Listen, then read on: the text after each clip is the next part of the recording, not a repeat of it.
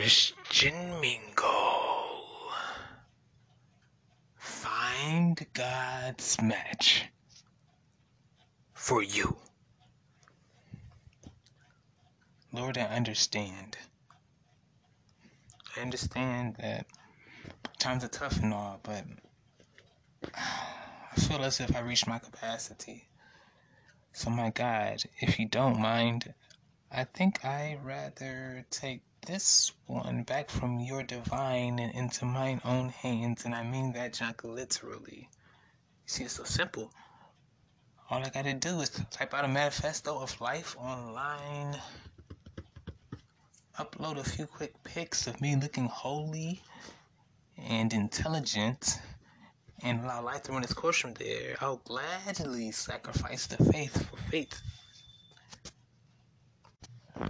Jesus.